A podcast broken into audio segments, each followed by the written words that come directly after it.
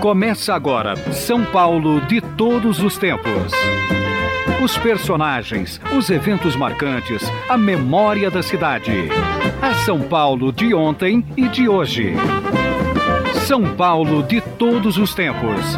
Um programa premiado com o colar do centenário pelo Instituto Histórico e Geográfico de São Paulo. Apresentação de Geraldo Nunes.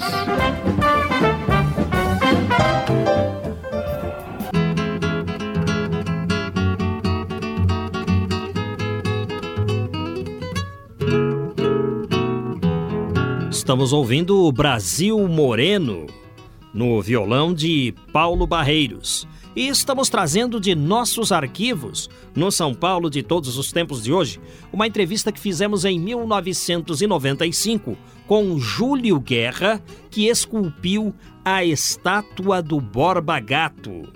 Júlio Guerra sonhou desde menino em esculpir essa estátua em homenagem ao bandeirante que nasceu em Santo Amaro. E para isso, preparou-se. Vitor Brecheret viu nele um talento e o convidou para ser seu assistente. Vitor Brecheret esculpiu, entre outros trabalhos, a estátua a Duque de Caxias e o monumento às bandeiras no Ibirapuera. Certa vez, o fundidor da estátua de Duque de Caxias convidou Ademar de Barros para um almoço dentro da estátua que ainda não estava montada. O interessante é que o escultor Vitor Brecheret e seu assistente não foram convidados para esse almoço. Imaginem um almoço dentro de uma estátua. A história foi contada por Júlio Guerra em 1995. Vamos ouvir.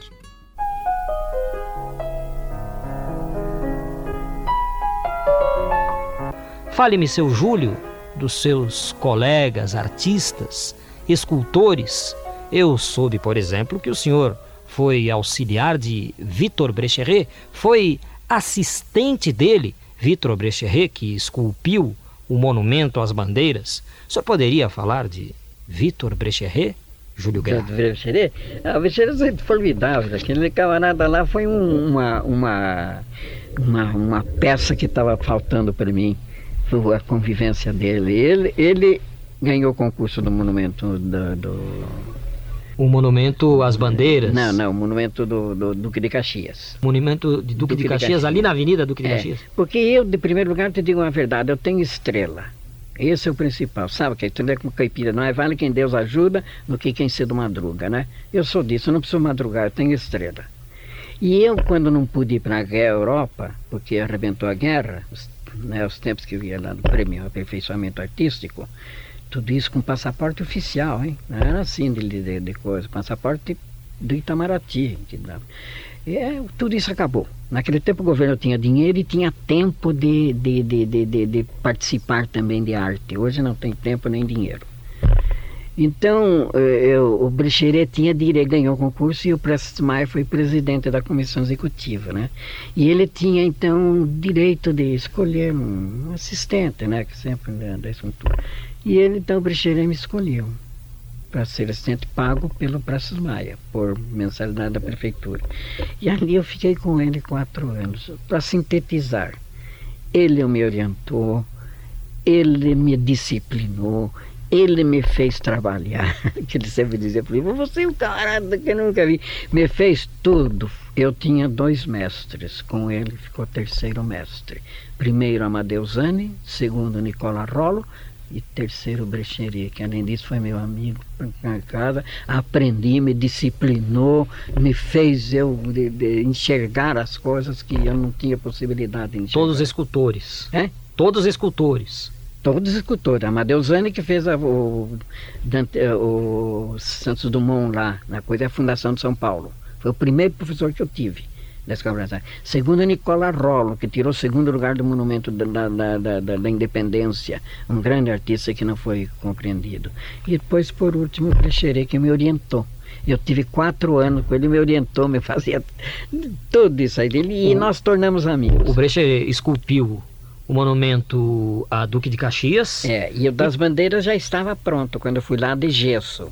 Não, eu não tinha nada, da, não participei não. Monumento às Só bandeiras. Da bandeira que era já outra coisa trat- contratado pela prefeitura. Eu era pago pela prefeitura, mas foi por indicação do Brecheret. Ali com o Brecheret, ele me deu uma oportunidade de, de desenvolver, de eu... no- de- Na inauguração do monumento às bandeiras, o Ademar deu um almoço dentro do monumento. O senhor estava É, lá? Não, não, eu conheço a história, todinha essa história, que eu, eu fiz a bio, eu, olha, eu fiz a biografia de Brecheret, mas só na parte humana.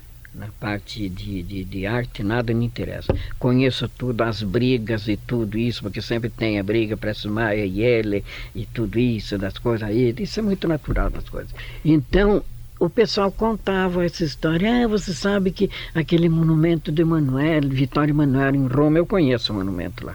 Eu conheço, né? Fizeram um almoço lá, o fundidor, depois que estava dentro da barriga. Essa conversa era de quase todos aqueles que iam visitar o, a- o Duque de Caxias quando a gente estava fazendo, sabe?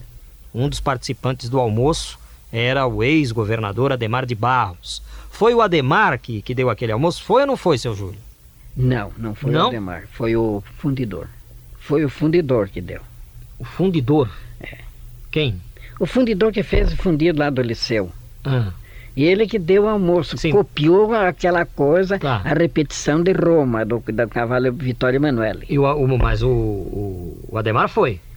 É, tem a fotografia. Tem a foto do Ademar lá Tem, dentro. Tem. Ele deu um almoço lá, repetiu aquilo. Né, lá de, de, de, de Roma, né? Que eles falavam, ah, tem almoço, eu Picheri nunca tomou conhecimento das coisas, ligou. E daí ele fez o almoço, fizeram almoço, eu também sei. O senhor foi nesse almoço? Não, não, eu sei pela fotografia, mas eu justifico, porque eu fiz um curso de psicanálise muito grande com Na o Dr. Mário Ian, médico, Instituto Axê, porque eu sempre procurei estudar a parte psíquica da pessoa. Tá bom, tô entendendo. Então, o fundidor, a pessoa que trabalhou na fundição do bronze, que é empregado nas esculturas, essa pessoa foi quem organizou o almoço, convidou o governador Ademar e não convidou o escultor, o Vitor Brecheret, e muito menos o assistente dele, o seu Júlio Guerra, que está aqui conosco. Estou entendendo. Então, foi isso que aconteceu. Agora, o que, o que, que o senhor analisa de, de tudo isso? Se o fundidor convidasse o Brecheret, não eu, não tenho nada com isso, convidasse o Brecheret, qual era a figura principal? O Brecheret. E o senhor acha que aquele que estudou toda a vida, que se arrebentou todo para fundir aquilo, que plano ficava? Ficava no segundo plano. E nem tomava conhecimento. E por isso ele não E convidou. por um orgulho, por questão o de orgulho dele se integrar com prazer, ele tomou uma atitude dessa. Ah, mas pensa bem também. Imagine o calor que não fez ali dentro daquele. Daquele do não, mas eu estou né? dizendo, problema desse. de não, eu estou dizendo, por causa da, por que razão eu suponho a razão dele de não convidar. Porque ele se integrou a vida inteira naquela profissão. Agora faz o maior cavalo e passa em segundo plano. Ele, é ele ali é o dono da, do, do, do, do métier. Se erra, era ele o culpado. Se não sai bem, é ele o culpado. Então ele é o dono. Agora ele vai procurar um terceiro para ele ficar em segundo plano. Justifica-se ou não? Muito bem. Falamos de Brecheret, falamos dos seus mestres todos. Não falamos ainda da estátua do Borba Gato. Como é que o senhor começou a esculpi-la? Ah, e tem mais uma, hein? A estátua da Mãe Preta, lá no Largo do Paissandu, É. foi esculpida por quem? Eu que Pelo. Júlio Guerra, É, Júlio está Guerra. aqui conosco, no São Paulo de todos os tempos. Como é que é? O senhor tinha já o projeto em mente? O senhor desenhou a estátua antes? Como é que foi? Olha, sabe de uma coisa? Primeiro de tudo que a gente a, a gente é identificado pelos fluidos, porque eu acredito muito nisso, né? E você sente quando faz, aí não tem difícil, pode dormir sossegado, porque acabou fluidos lá, é, é favorável, é, tudo isso é positivo, e eu tenho isso. Então a gente sente, não precisa correr, porque tem gente que levanta de madrugada e não resolve nada. Outro não, Deus ajuda, pode levantar a hora que for, que resolve tudo, né?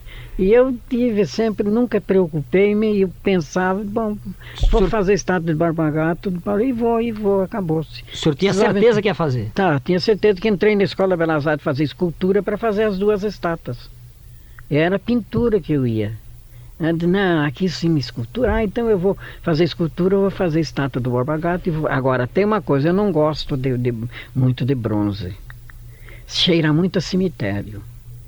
Então eu disse, eu gosto de cor. E eu por isso que eu pinto, via essas coisas, né? Eu disse, bom, mas eu vou fazer escultura pintada, não vou fazer mais igual de bronze. Então, eu, como eu conheço história, os, os assírios faziam as cerâmicas né, em alto relevo, não é verdade? Mas eles não podiam passar do alto relevo porque não havia o cimento armado, não é isso? Aí caía tudo, né? Hoje tem o cimento armado e tem umas coisas aí, tem pedra e tudo isso. Eu vou fazer estátua pintada de pedra e mármore. E fiz, modelei lá em casa, no quintal lá da minha casa, a estátua de 8, de, tem, tem 10 metros. Modelei lá tudo e por dentro, depois de tirar a forma, eu quebrava as pedras e colocava na, por dentro. Depois tirava e ficava a pedra aparecendo, não é isso? Depois do processo, depois é polido aquilo. E eu fiz colorido e procurei dar um colorido da, do gibão dele, tudo isso, né? Bem para ser E o baixo e o alto relevo do Paulo Heron, a mesma coisa. Tudo de mosaico, que eu não gosto de bronze. E... Então, por isso que eu fiz essas estátuas coloridas. E a, a, qual a altura da, da estátua? 10 metros. 10 metros. E onde é que o senhor montou lá em casa. o ah, lá em, Não, eu fiz em casa, porque é grande o terreno lá, tá? Lá né, tem uns 2 mil metros, então eu fazia ali à vontade. E fazia os pedaços sem pressa, porque eu nunca tive pressa, nunca fui afobado, nem nada das coisas. Eu fazia com o tempo.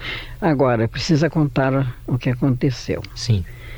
Como é que surgiu. Porque eu fiz a mãe preta para o quarto centenário de São Paulo, aí foi concurso. E o quarto centenário de Santo Amaro seria seis anos depois, em 1860. E eu era muito amigo do médico, que era médico de casa da família, doutor Scalamandré, o deputado. E eu então fiz, eu fazia sempre estudos de e mandava para o salão oficial. Ainda me lembro uma da vez que eu fiz um baixo, um, é, era, primeiro de tudo era um mural grande, né, que fazia mural, e a estátua do Borba Gato. E o Ademar ia lá sempre, nos salões oficiais, naquele tempo o governo participava com os artistas, tanto que ele brincava até com a gente. Eu fiz a cabeça dele, não porque ele posou com, com fotografias que está na Pinacoteca. E ele dizia para mim, pô, mas esse, esse mural, ele tinha sensibilidade. Diz, parece estar tá cheirando a Portinari. E de fato tinha qualquer coisa da, da, da pintura de Portinari, ele alcançava. Ele era 100%, tanto que o prêmio de viagem, uma vez que queriam ter, ele não deixou. Ele criou lá um, um departamento que o, o, secretário dependia dele. O Ademar de Barros. Ademar de Barros. Então, e, e, e ele era... É? E o Borba Gato?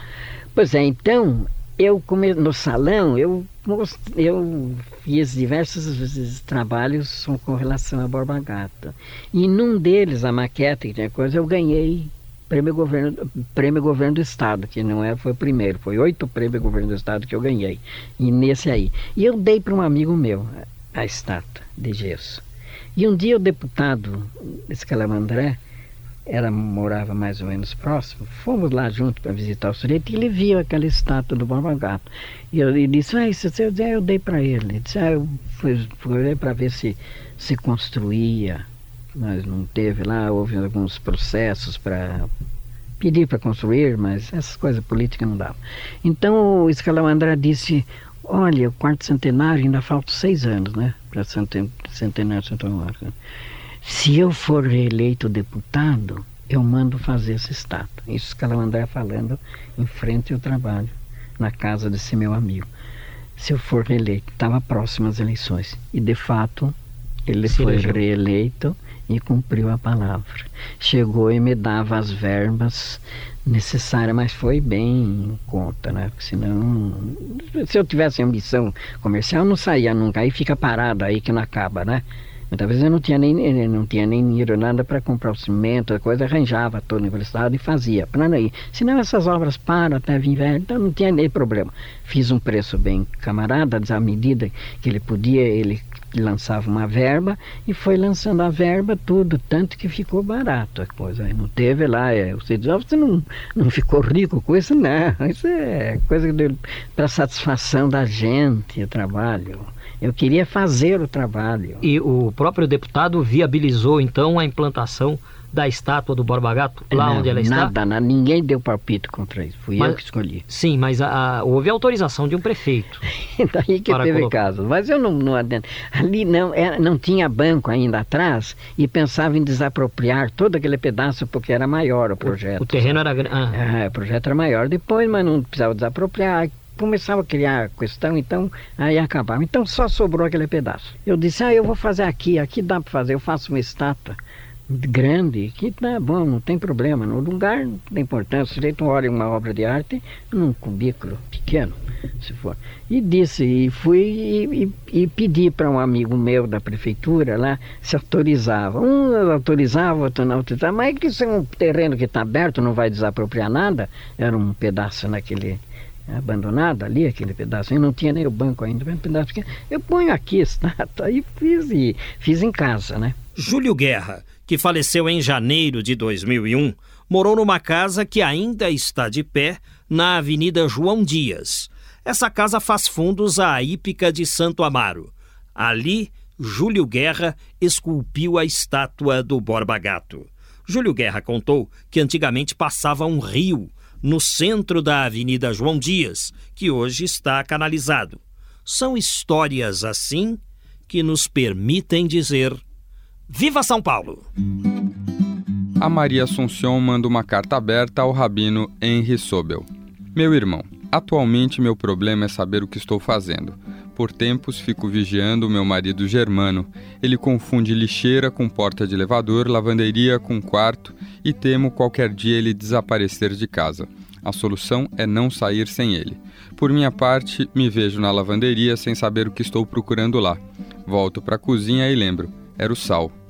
Você chegou também à idade do esquecimento, que só pode ser o sinal dos tempos, e a natureza não perdoa ninguém. Mas deixa que eu esqueça que estamos ficando velhos para lembrar aqueles tempos em que tudo era possível. Lembro do ano de 1985, lá na casa da Brenda Lee. As roupas eram lavadas à mão, roupas de doentes com HIV. Havia uma maquininha que a coitada só mexia. Era preciso arrumar uma máquina, pelo menos semi-industrial como fazer isso quando ninguém dava crédito a Brenda, que era um travesti? Também eu sofria de ver a situação, só que meu dinheiro não dava para nada. Com esse pensamento, estava olhando a TV e aparece um comício, onde uma pessoa era o cardeal Arnes, havia gente conhecida, e quem estava falando era você. Como um raio, passou na minha cabeça que você nos ajudaria e não deu outra. No dia seguinte, liguei para sua casa. Você estava almoçando, me atendeu, contei da nossa necessidade e de cara comuniquei que era espírita. Deus é pai de todo mundo, você falou. No final da conversa, eu estava com o número de telefone de uma lavanderia industrial e, graças a você, aqueles donos da firma, que eram espanhóis, presentearam a casa da Brenda com uma centrífuga. Não fique depressivo, você ainda faz muita falta e pequenas coisas não borrarão a sua grandeza. Viva São Paulo compartilhando com a cidade as suas ideias e opiniões. Participe pelo site. Na sequência do programa você vai descobrir por que a estátua do Borba Gato não é feia. Vamos ao intervalo. São Paulo de todos os tempos. Uma viagem ao coração da cidade grande.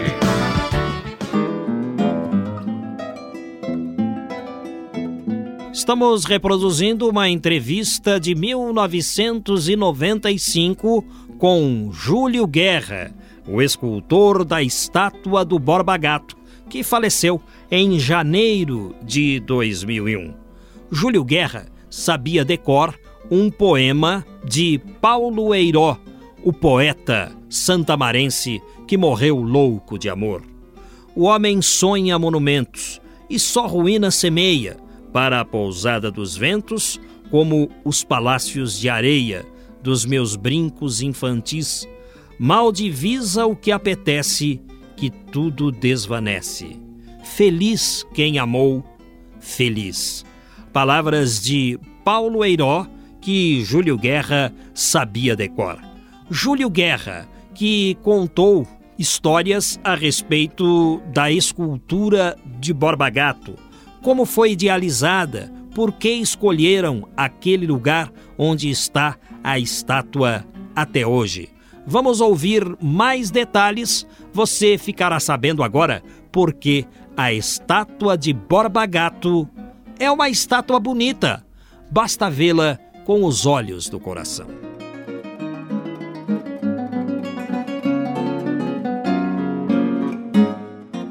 A vereador José Diniz, onde está perto ali da estátua do Borba Gato, aquela confluência, Adolfo Pinheiro, Avenida Santo Amaro, vereador José Diniz, ali chama-se Alto da Boa Vista e foi ali que se implantou então a estátua do Borba Gato por autorização do subprefeito de Santo Amaro na época 1960, quando do quarto centenário de Santo Amaro. Mas me diga uma coisa, seu Júlio, quando o, o, o senhor colocou a estátua ali no começo, as pessoas diziam que parecia que a estátua ia cair. Ah, mas isso sempre disseram no começo. Eu até brincava, vai cair mesmo. Até muitas vezes eu brincava, punha um pau assim, de, de cair aquelas vigas, dizendo, ah, tá segurando estátua que vai cair. Mas não tem nem, nem tomei com ele. Eu que fiz, eu não deixava. Tinha um servente de pedreiro, um carpinteiro eu não deixava pregar um prego enquanto eu não tivesse presente. Eu ampliei o Duque de Caxias, o cavalo. Isso não é, não, que não é ser vangloriar, isso é técnica, não é arte. Isso é o que o Brecheret é meu mestre de qualquer jeito. É como um general que não sabe, não conhece a metralhadora, mas sabe dirigir o soldado. Não é verdade? Isso aí, isso é sempre a vida. E, não é e o, o, gosto, o, o estilo do, do Borba Gato tão criticado aí. Por que, que o senhor quis fazer o Borba Gato daquele colorido, jeito que ele é? Do colorido, né? Colorido. Ah, mas é, é mais bonito do que uma peça preta lá de, de bronze. Não é mais bonito assim? Mas original, tudo isso, né? Não é diferente? É mais alegre, o painel do Pauleiró, tudo de mosaico desse jeito. Eu não gosto do bronze, eu gosto da cor. Então eu, eu vou fazer colorido. E, e fui buscar pedra lá, na, parece que em Bragança, não sei o que, dessa pedra, arenito, mármore, é tudo mármore, arenito, polido à mão. E aí o pessoal começou a dizer que a estátua parecia um espantalho. Não, e a criançada tem... assustava. É, não tem importância que espante, não. Isso é, o senhor não ficou a... chateado quando o senhor não, ouviu a primeira crítica? Primeira Ai, que crítica. estátua feia! Nossa senhora, eu digo que o Borba Gato está sendo promovido. Os gregos já ensinaram amor, é, bordoada e xingação não mata o amor, que mata a indiferença. Se passassem perto do Borba Gato e dissessem, mas tem alguma coisa lá? Tem, não, não reparei, nunca vi, não sei o que. Aí sim estava perdido o Borba Gato. É igual juiz de futebol. O senhor toma conhecimento de juiz de futebol se xingarem ele. Se não xingar, ele passa despercebido. Acho que ele até fica frustrado. Não é verdade? É. Um juiz é famoso precisa ser xingado. Senão amanhã depois esquecem. É Dizem até que o Borba Gato é corintiano, né? Porque o Rivelino mora lá perto. Não, não, por causa da camisa. Hum. Da camisa, preto e branco. O desenho preto e branco? É, a camisa dele é preto e branco. Por causa disso. É. Ele. E, e o senhor é corintiano? Olha, eu, eu tenho, eu escrevi sobre a Semana de Arte Moderna, né? E eu critico lá e tudo. E depois eu ia lá no ateliê do Rebolo. O Rebolo era um grande pintor nosso, amigo meu, que era no Santa Helena. Mas para ele me explicar o que era a semana de 22, porque ele era um pintor uns 10, 12 anos mais velho que eu, então era da época. Mas ele não falava nada, nada da semana de 22. De que é semana de 22? Nós queríamos, é, era ganhar o campeonato do, do, do, do centenário. Ele era jogador do Corinthians, o Rebolo. E queria, só pensava em ser campeão do centenário. Nada desse, de, de, de, desse museu de, de Semana de Arte Moderna de 22. Então eu, por causa dele, eu não sou de futebol porque não tenho, nunca joguei futebol por causa do pulmão, é um pouco curto, sabe? Eu não, não acumulo muito ar dentro. Então eu não jogava futebol, e dizer. Mas por causa do Rebolo, era muito amigo meu, e ele jogava no Corinthians, e ele me contava fatos extraordinários ali, sabe? Que uma vez ele estava caindo a casa, caindo a parede, domingo, para eles viverem, foi um pintor de parede, com o Volpe e tudo, tudo. E depois chega, mas Rebolo, você está aqui, o, quadro já está no campo. Diz, ah, eu não posso jogar porque não paguei a mensalidade que o jogador pagava a mensalidade. Pagava para jogar. Pagava para jogar. Então eu fiquei gostando do Corinthians, ficando rebolo. Não, é porque eu não sou de nunca a, assisti futebol. Mas a né? pesquisa das cores do Borba Gato nada tem a ver com o Corinthians.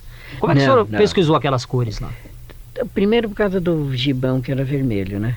E amarelo, eram duas as cores que eu usava. Então. E então eu e depois né, as pedras era mais fácil também, né? Porque o outro é mármore, a cabeça e a camisa é mármore. E a camisa branca e preta por ser paulista, né? As Mas, cores dos paulistas. Paulistas, né? Por isso. Qual desses trabalhos o senhor terminou primeiro? O Borba Gato, o mural do Paulo Heró ou a estátua da Mãe Preta? Não, o primeiro que eu fiz foi a Mãe Preta, foi em 54, quarto, por quarto centenário de São Paulo. E a inspiração? Foi concurso. Como é que surgiu? Não, sabe por quê? Porque é, aquilo da, da, da, Mãe Preta foi normal, porque é uma atitude comum né, da mulher né, que amamentava o ureto e tudo isso. Então eu fiz. Mas se não tivesse um elemento da comissão, por isso que eu digo, arte não tem aferidor de valores. A gente fica dependendo. Se não tivesse um elemento que era secretário, era, era diretor da, da, da, da, da Secretaria de Obras da Prefeitura, Júlio César Lacreta, eu não teria ganho que era o único que entendia de arte. Os outros dois não entendia nada. Então dizia, Maria vai com as outras. Ele que escolheu e disse, é esse aqui. E o material utilizado na estátua? É bronze. Bronze? É obrigado. Era obrigado. Aí era obrigado a bronze, é. então o senhor é, só preferiu, não fugir, encarou? Não podia fugir, tinha que pôr bronze. O senhor disse que não gosta, né? O senhor prefere Ah, eu não, eu não gosto, nem mármore. É coisa de cemitério, eu não gosto de coisa de cemitério. Eu não sou, eu sou favorável a enterrar o cadáver, eu sou contra queimadura. Isso queimar não. Eu acho que deve ser enterrado. Mas uma sepultura de tijolo é o bastante, sabe? É mais poético, na é verdade. O mármore e isso, eu não sei, não gosto. De mármore, de bronze, não gosto. Acho muito comercial. E o mural do Paulo Airó? O mural é tudo mosaico mármore, cortado mármore por mármore, pedra e mármore. Eu não trouxe a fotografia porque não encontrei, senão ia ver. É grande, tem 20 metros. Ah, ali não foi por concurso, foi por iniciativa não, sua mesmo. iniciativa. Ah, o Escalamandré. Escalamandré sobrinho. Também arranjei. Porque na, na, de, de, ele que me arranjava verba, mas não é verba isso, de, de, de, de, quantidade de dinheiro, é verba mesmo para manter um trabalho, para aí não era difícil para manter. Agora não, hoje para a obra porque não tem verba. Não, eu não tinha verba, eu continuava fazendo do mesmo jeito. Entendeu? E agora, quais pressa. os seus projetos? O que, que o senhor pretende? Que projeto? Esse projeto veio fazer porque eu tinha uma obrigação moral, por causa de dois vultos de Santo Amaro, era o Borba Gato e Pauleiró. O resto não faço nada, nem, nem, nem pretendo fazer. Eu sou um amador, eu não quero saber do problema. E se o senhor tivesse que dar uma mensagem agora, é. o senhor vai ter que dar, o senhor está aqui no estúdio do Eldorado. Qual a sua mensagem para Santo Amaro? Povo de Santo Amaro. Claro que o senhor não vai fazer assim. Mas pode ser uma mensagem do Barbeiro Anedes. É, eu acho que é bastante democrata Santo Amaro, que acolheu todo esse povão que veio, que estava parado, que veio para Santo Amaro. Todo esse povão nordestino e, e de outros estados, de mesmo do interior do estado, que que, que desenvolveu Santo Amaro, que aquilo era parado, parado devido ao preço da passagem do bonde, primeiro de tudo. E isso foi uma coisa, ninguém não, não, não, nem estudou. E depois outra, acontece que Santo Amaro tinha para eles, ele tinha já um plano, já, eh, já uma, uma concepção já de cidade, tinha as ruas traçadas com água, esgoto, é. telefone, tudo. Só faltava encher de casa. É, inclusive Santo Amaro tem isso, né? Houve uma época que separou-se de São Paulo, depois voltou a ser do município. Não. O senhor é a favor de um Santo Amaro? Não, não. E quando teve isso. o plebiscito, o senhor voltou para a separação de São Paulo ou para a continuidade de Santo Amaro ao Bom, município? o senhor se é brasileiro, o senhor é brasileiro quando pertence a um... Per... Desculpe. Se o senhor é brasileiro, o senhor é brasileiro de qualquer jeito, quando muda de dono, de tudo isso aí, o senhor é brasileiro. Acabou, você não quer nem toma conhecimento, né? Nasci aqui, sou brasileiro e acabou. É que é do... do, do da, da, da... A mesma coisa é Santo Amaro. Santo Amaro para mim é aquilo, não interessa quem é que é dono ou não é dono, é Santo Amaro. Até porque tanto Santo Amaro quanto São Paulo É. recebem a todos, não é? Pois é. De braços abertos. De braço, não, e Santo Amaro progrediu por causa. Você diz, ah, por Não, foi por causa do, do, do, do, do- do- da, da imigração. Antes eram os italianos, não foi? O senhor vai desprezar os italianos que vieram para pra, as fazendas de café? Eles trouxeram aqui uma porção de, de, de, de, de- de, né, trabalho, programa. Agora o camarada que vem o- só progride com a quantidade de, de, de, de, de, de- de trabalhadores. É Os verdade? alemães também, Os né? alemães, tudo isso. Não, senão ficava naquele grupinho aí de, de Santo Amaro até pouco tempo. Tinha 12 mil habitantes, até 1915. 12 mil. E o que, que vida podia levar? Não, isso todos, isso do, do- de, de, de- quem contribuiu para Santo Amaro foram os imigrantes, os que vieram de outros estados, ou que vieram da coisa aí, porque senão era tudo parado aqui. Não, não tinha possibilidade de, ganho, não tinha nada. Então, para concluir, a estátua da Mãe Preta em frente à igreja de Nossa Senhora dos Homens Pretos, lá no Largo do Paissandu, foi implantada eh, por concurso que o senhor venceu em 1954. O mural de Paulo Eiró foi colocado em Santo Amaro por iniciativa do deputado Escalamandré Sobrinho.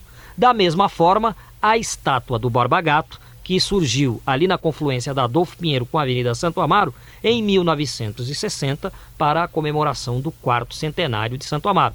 Também uma iniciativa do deputado Escalamandré Sobrinho. Está lá a sua obra, a estátua do Borba Gato está lá, um marco no bairro hoje, indiscutivelmente, feia ou bonita, a estátua do Borba Gato está lá. E sabe de uma coisa? Sabe que eu estou achando a estátua do Borba Gato mais bonita a partir de hoje? Por todas essas histórias que o senhor me contou, seu Júlio.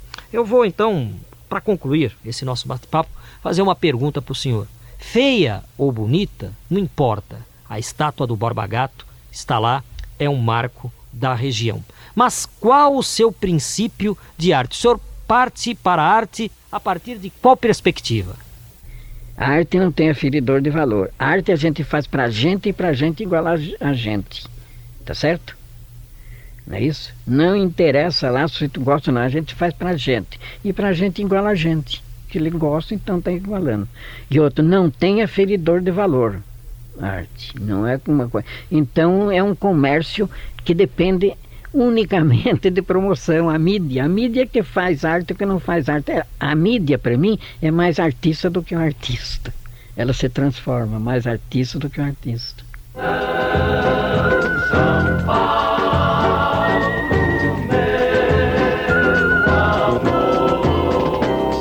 Senhor Júlio Guerra, senhor que está com 83 anos e que é o artista símbolo da história de Santo Amaro, Eles me fizeram lá um diploma de, de Santa Maria símbolo. mas né? é claro, merece. Muito obrigado por ter vindo aqui ao São Paulo de É, todos os é. tempos, É, tive- pelas histórias É. sobre Santo Amaro, pela informação da passagem mais cara do bonde. É, Eu não sabia foi- disso. É, que segurou o progresso de Santo Amaro. Olha, muito obrigado por É. todas essas Depois histórias. é que vieram aí os, os, os imigrantes, vieram os, os nordestinos, tudo encheram Santo Amaro e progrediu Santo Amaro. Se- se- o que é São Paulo? Não é a quantidade de, de, de, de, de- de habitantes que faz é importante? Se tivesse meia dúzia de gente, não seria então. Isso, eram os italianos, agora são os nortistas. Muito obrigado pelas histórias e por tudo, por ter vindo aqui ao programa. Eu que fico agradecido porque é um programa que eu assisto. De nossos arquivos, entrevista gravada em 1995, o Júlio Guerra, o escultor da estátua do Borba Gato. Júlio Guerra se despediu de Santo Amaro em janeiro de 2001. Onde estiver Júlio Guerra, muito obrigado mais uma vez. Viva São Paulo! Em 1959, o Rubens Cano de Medeiros tinha 12 anos. Eu morava na rua José Antônio Coelho, de frente à rua Caravelas, que terminava num trecho de terra. Minha casa tinha um quintal enorme que se juntava a uma das várias chácaras de flores e hortaliças, flores estas que eram vendidas na Marquês de Tu. Tais chácaras iam da Rua Coronel Oscar Porto até a Rua Tutóia. Hoje, no lugar delas, passa a Avenida 23 de Maio. Aquele tempo incrível. A 23 de Maio não era além de um ínfimo pedaço de terra sem iluminação, mas com a largura atual com residências dos dois lados. O paraíso era e é onde Vergueiro e Domingos de Moraes se encontram. Era um espaço largo de paralelepípedos no qual, lá pelos anos 50, ainda havia um bebedouro de muares. Muitos se recordarão disso. E do posto de gasolina, esquina da Rua Estela, que acho em 1959, era da Texaco, depois Atlantic, hoje tem outro nome. A Domingos de Moraes tinha carros, bondes e ônibus mão para o Jabaquara, Carros e ônibus, porém, retornavam pela Vergueiro, ambas ruas estreitas, bondes que, aliás, quando de um acidente de trânsito, formavam longas filas atrapalhando a todos. Viva São Paulo compartilhando as suas lembranças da cidade. Participe pelo site. Caminhos de São Paulo, um passeio pela história das ruas e bairros da cidade com Geraldo Nunes. De Santo Amaro vamos ao bairro da Moca, onde recebo de Euclides Barbulho dois livros: Moca, 450 anos, e também A História dos Barbulhos no Brasil. O Euclides pesquisou a história da família dele, de sobrenome Barbulho, e publicou um livro. Ele me manda os exemplares aqui. Euclides Barbulho, muito obrigado pela colaboração com o programa São Paulo de Todos os Tempos. Quero agradecer Emília Gioeli Secarelli, que me enviou um livro do início do século XX, escrito em francês, chamado Le Brésil.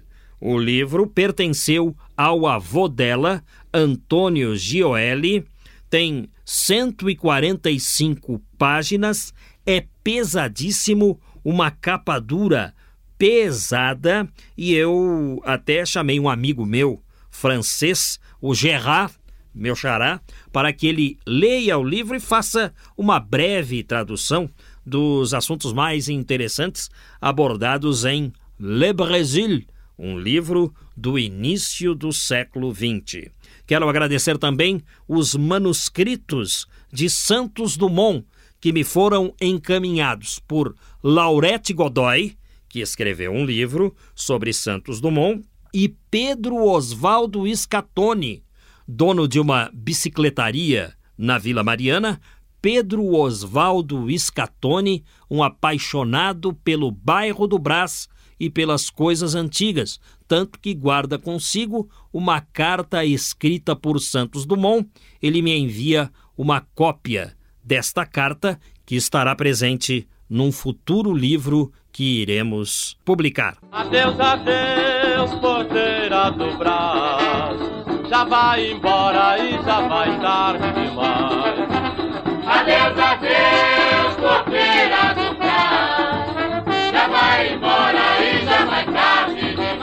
Trabalhos técnicos e mixagens de Antônio Silva, o Toninho Cuca. A produção e apresentação é deste amigo que vos fala, Geraldo Nunes, com o apoio de Valéria Rambaldi, que está de volta à equipe do programa. Sendo assim, até lá!